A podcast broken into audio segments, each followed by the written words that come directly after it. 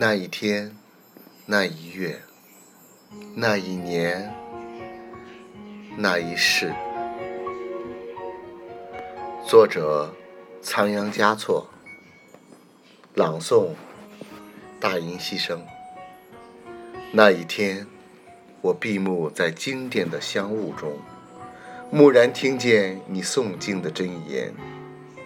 那一月，我摇动所有的经筒。不为超度，只为触摸你的指尖。那一年，磕长头匍匐在山路，不为觐见，只为贴着你的温暖。